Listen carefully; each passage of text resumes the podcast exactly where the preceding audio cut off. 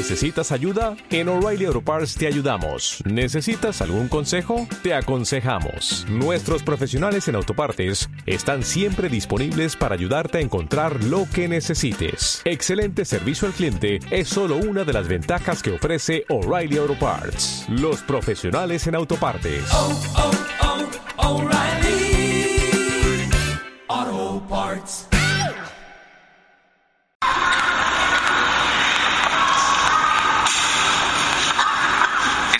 Celebrando el vigésimo primer domingo del tiempo ordinario. Y en este día, queridos hermanos y hermanas, alguien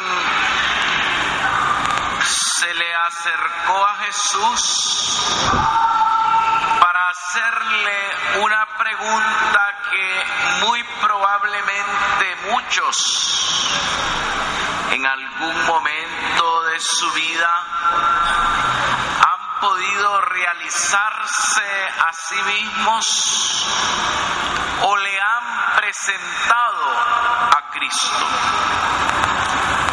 Señor, es verdad que son pocos los que se salvan.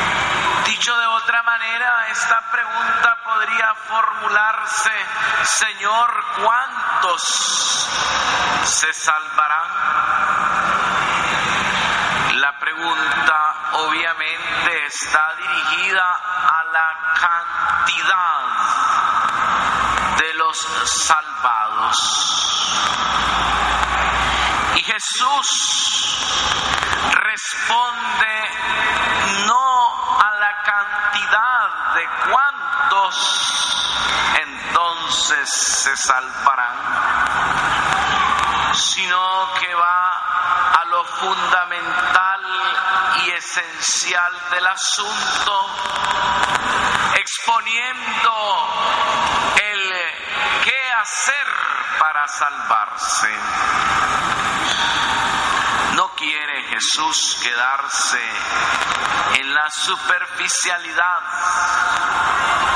en la accidentalidad, en lo secundario de la cuestión. Quiere el Señor tocar lo fundamental, lo esencial, diríamos lo inmutable, lo que no cambia, lo que hay que hacer siempre para poder salvarse. Así sucede, recuerden ustedes en el evangelista Mateo en el capítulo 24, cuando el Señor indica, porque tuve hambre y me diste de comer, porque tuve sed y me diste de beber,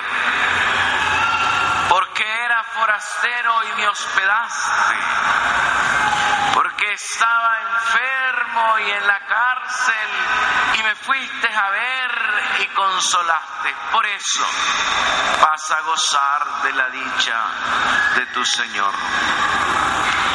Es una respuesta, queridísimos, sobre lo único que interesa. No el cuántos, sino el qué hacer para llegar y lograr la salvación eterna. Ciertamente es famoso entre algún grupo religioso no católico el presentar una cifra apocalíptica de los únicos que se salvarán.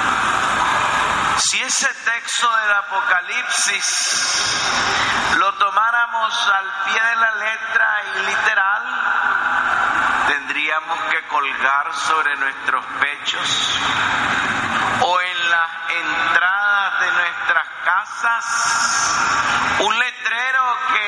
es el que colocan cuando el garaje ya está lleno y el parqueo saturado. No hay lugar. O está completo. O vuelva otro día. En el los casos y en el más optimista, regrese y hágalo pronto. No podemos traducir ni interpretar la Biblia literalmente cuando está llena de un rico y extraordinario simbolismo. Sería eso caer en lo que llamamos el fundamentalismo, es decir, fundamentar toda la vivencia cristiana en una lectura literal de las escrituras. Siempre pongo un ejemplo que resulta ilustrativo y es el texto de cuando Judas se ahorcó. Todo lo que está en la Biblia es palabra de Dios porque es parte vital de la revelación de Dios a su pueblo. Por eso, las escrituras son el primer fundamento de la revelación de Dios a su pueblo. Todo lo que hay en ella es palabra de Dios, pero no todo lo que hay en la Biblia es voluntad de Dios.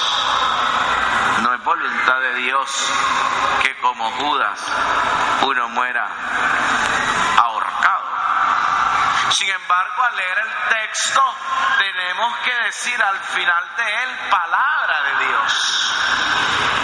Decía, es un simple ejemplo, pero ilustrativo de cómo no podemos leer literalmente las escrituras, sino sabiéndolas interpretar de acuerdo precisamente a la tradición, es decir, a esta comunicación verbal y oral que no está escrita, pero que se ha venido transmitiendo desde Cristo y los apóstoles a través de los siglos hasta el día de hoy como un mismo comportamiento iglesia y en el pueblo de Dios y saberla interpretar también a través del magisterio de la iglesia que va explicándole al pueblo como Cristo a los discípulos de Maús todo lo que está contenido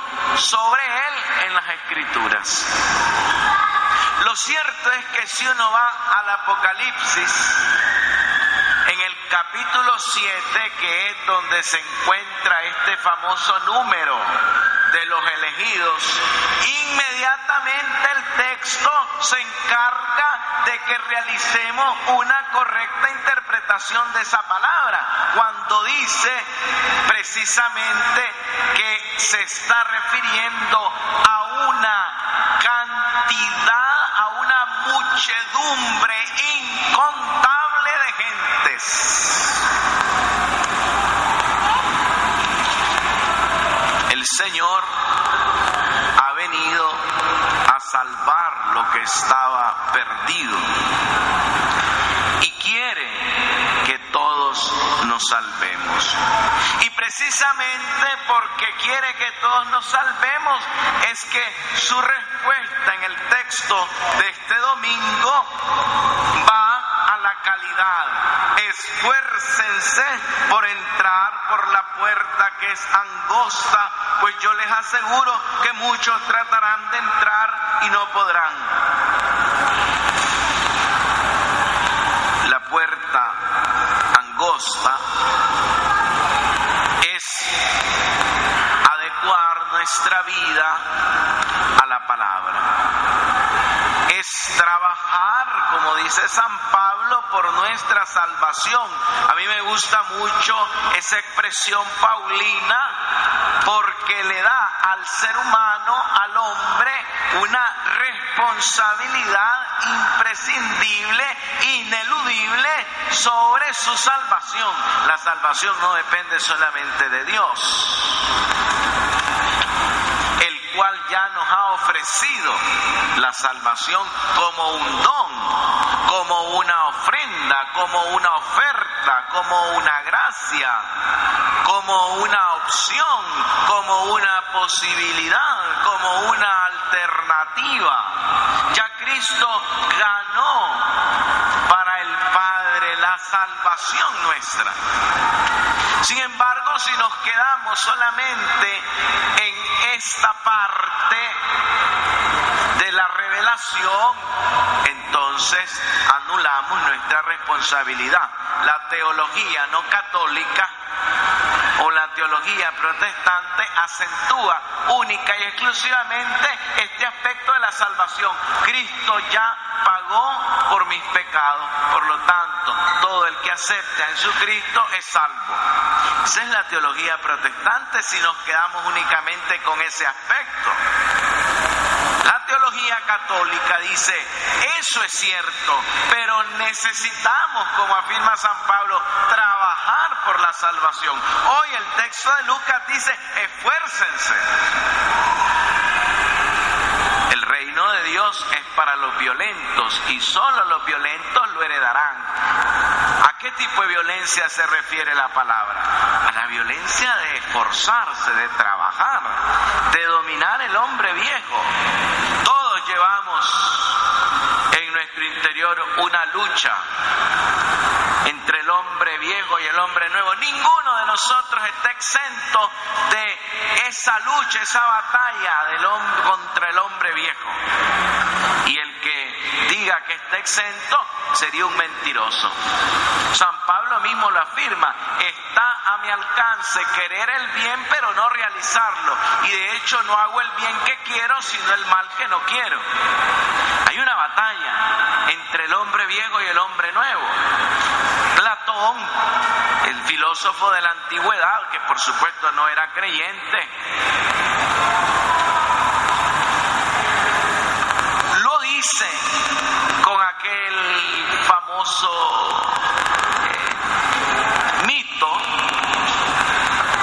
de que el alma va siendo jaloneada como una carroza por dos caballos, uno blanco y uno negro. Y Platón como filósofo, sencillamente como filósofo, lo dice porque constata en el hombre una lucha entre las pasiones bajas y aquellas nobles, aquellos ideales altos y sublimes. Y dice el filósofo, el caballo viejo tira hacia abajo y el caballo blanco tira hacia arriba. Esa lucha es la que llevamos todos. Y nadie se libra de esa lucha. Y quien diga que está libre de esa lucha es un mentiroso. Porque la conversión no es algo que se da de la noche a la mañana y de una vez por todas. Por eso no es correcto andar diciendo yo me convertí o yo ya me convertí o me convertí en tal año. Porque estás equivocado. En todo caso tú tienes que decir yo comencé a convertirme. Yo inicié mi proceso de conversión. Yo conocí a Jesucristo, pero la conversión es diaria. Quien no trabaja por su conversión todos los días se queda rezagado, anquilosado, atrasado. Retarda su conversión. Quien no se esfuerza todos los días por convertirse, terminará volviendo a ser un esclavo del hombre viejo. Esa lucha se da todos los días, queridos hermanos y hermanas. Y esa es la violencia de la, de la que eh, habla la palabra y la violencia que hay que realizar. Ir domando al caballo negro, ir, domando al hombre viejo, permitir que la levadura nueva sea la que vaya fermentando nuestra vida. Y eso significa la puerta angosta. Porque en este sentido, el cristianismo es para gente valiente. Cristianismo no te presenta ideales mediocres, metas o finalidades a medias tintas. El cristianismo te presenta un estilo de vida que es radical. Cristianismo presenta un estilo de vida para que nosotros podamos optar por él que no admite medias tintas. Y precisamente como es radical y sus finalidades y metas son nobles y sublimes, es que tenemos que trabajar todos los días de nuestra vida por nuestra conversión, por nuestra salvación. Y cada uno de nosotros tendría que revisarse cuáles son esos defectos o cuáles son esos vicios o cuáles son esos pecados que todavía no nos dejan en paz. En algún momento ya hemos dicho que incluso puede suceder el caso que alguien ya haya iniciado su proceso de conversión, pero tenga áreas en su vida que todavía no, les haya, no le haya entregado a Cristo. Perfectamente se puede dar esto. Gente que haya comenzado su proceso de conversión, pero teniendo algunas áreas en las que todavía el señorío de Cristo no es el que reina. Pueden haber áreas oscuras en nuestra vida. Inconversas en nuestra vida, aún habiendo entrado ya en el proceso de la conversión. Áreas en las que todavía no hemos logrado que el señorío de Cristo reine e impere porque no le hemos sometido a Jesucristo esos aspectos de nuestra vida, de nuestra existencia. Y tenemos que pedirle al Señor esa gracia que Él en la cruz ya la adquirió para nosotros, haciéndonos un pueblo santo. Dice Pablo, no hemos sido comprados ni con oro ni con plata, sino a precio de la sangre preciosísima de Cristo, es un precio preciosísimo también tenemos nosotros que ponernos a trabajar. Esa puerta angosta, esa puerta estrecha que cuesta, sin embargo pareciera que cuando uno la va recorriendo se va abriendo. Lo importante es empezar y entrar por ella. Y digo que pareciera que cuando uno va caminando por ella, a través de ella el camino se va abriendo porque la persona que se ha decidido seguir a Jesucristo y normar su vida de acuerdo a cómo Cristo nos presenta su estilo, es una persona que va teniendo mucha esperanza. El cristianismo te va dando paz en el corazón, porque no hay mejor ni hay mayor paz que estar con su conciencia en paz. Ninguna paz va a ser tan profunda como la de poder estar con nuestra conciencia en paz porque hemos cumplido la voluntad de Dios, porque hemos actuado de acuerdo a la palabra. Esa paz es la que no da el mundo. Esa paz es la que conduce a la felicidad eterna hoy y a la vida eterna, a la felicidad temporal hoy y a la vida eterna mañana. La puerta angosta, queridos hermanos y hermanas, representa un engaño. Que podríamos ubicarlo en los sentidos. Los sentidos nos engañan. Y nos engañan en cuanto que el placer momentáneo que puede dar una felicidad, una satisfacción momentánea, te conduce al desconsuelo, a la confusión, a la perdición. Por eso, aquí contrariamente, la puerta ancha, una vez que se entra por ella, te va conduciendo por un camino muy angosto. Y ese camino angosto es el hastío del pecado. Una persona que está sometida al pecado o a un pecado, una persona persona que no termina de definir su vida. Persona que llega un momento, experimenta un hastío, un desconsuelo, una eh, desilusión consigo misma. Se siente derrotada, incapaz de haber podido conseguir aquello que se propuso.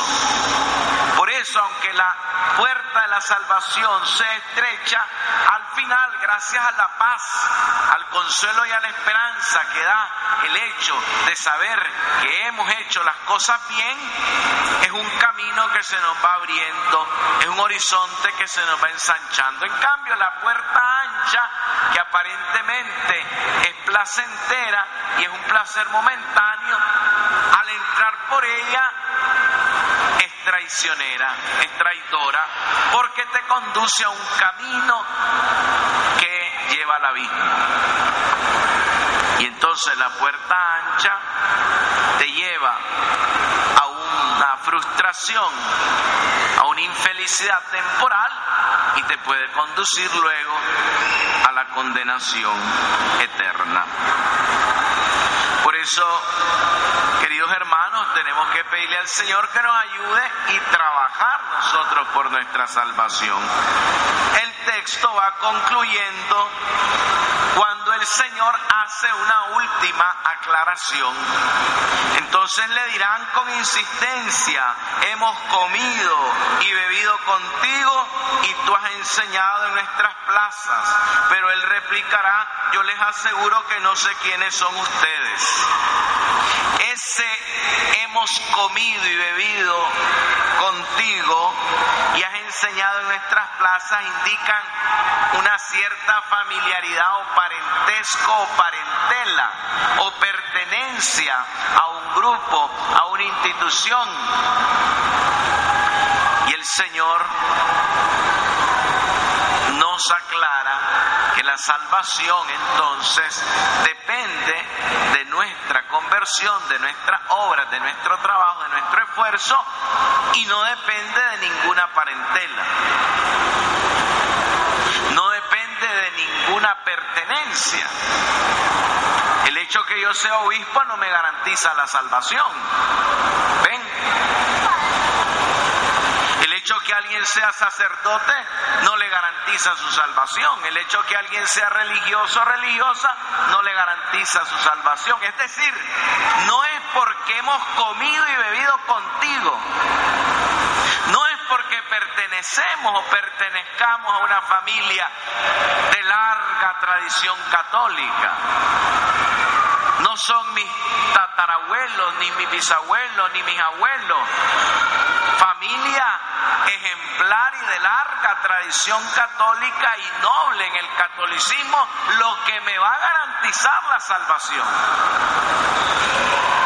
Por eso nadie puede atenerse a ningún tipo de familiaridad como querían estos del Evangelio argumentarle a Jesús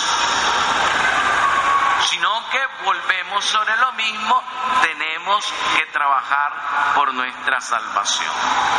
¿Qué sucede con nuestra pertenencia a la Iglesia Católica? La pertenencia a la Iglesia Católica, la cual para nosotros es la Iglesia de Cristo, ¿Nos garantiza la salvación? Por supuesto que sí. Porque en la Iglesia Católica están todos los medios posibles a nuestro alcance para salvarnos. Absolutamente todos. No encontramos en otro grupo, en otra institución religiosa, los medios salvíficos que están aquí. La palabra de Dios, los sacramentos, la vida de la caridad, la intercesión de los santos misericordia de Dios en la Iglesia Católica se abre permanentemente a nosotros. Pero no es la solo pertenencia a la Iglesia la que nos va a salvar, es el trabajar por nuestra salvación en esta Iglesia. ¿Ven?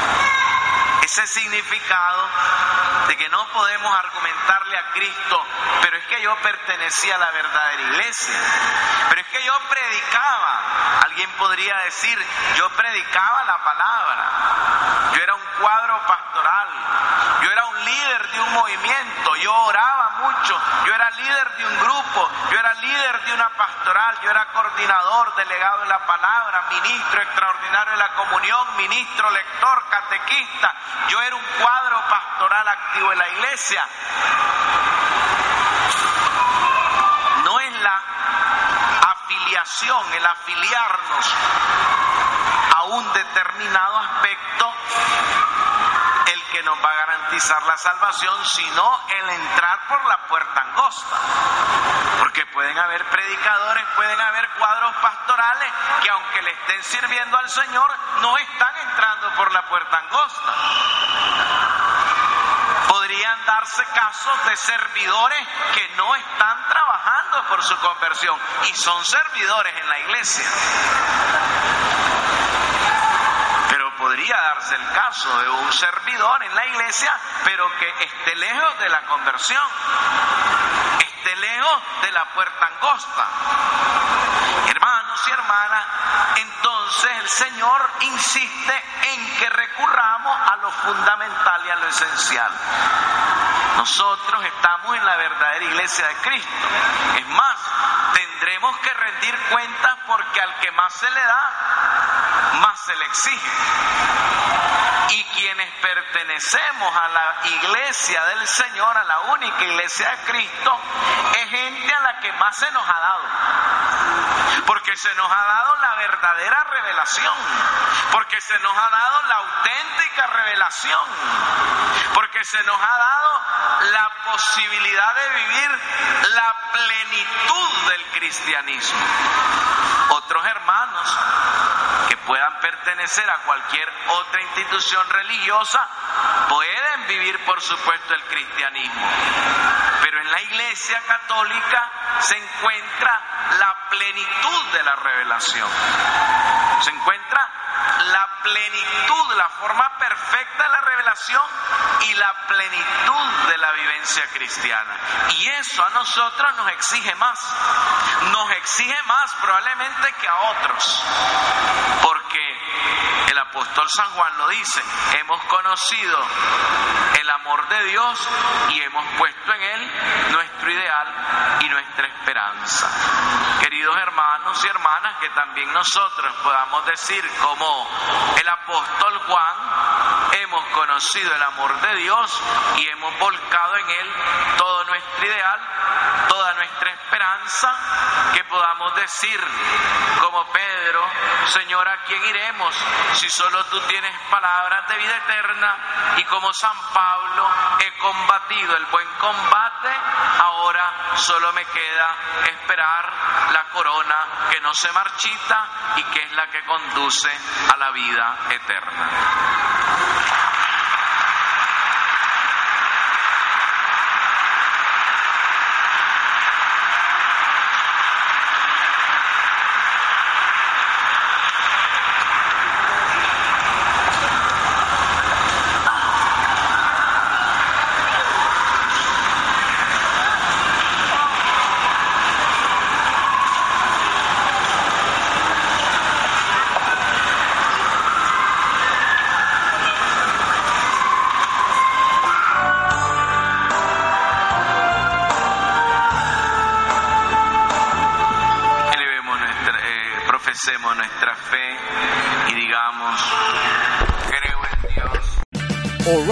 Parts puede ayudarte a encontrar un taller mecánico cerca de ti. Para más información, llama a tu tienda O'Reilly Auto Parts o visita oreillyauto.com.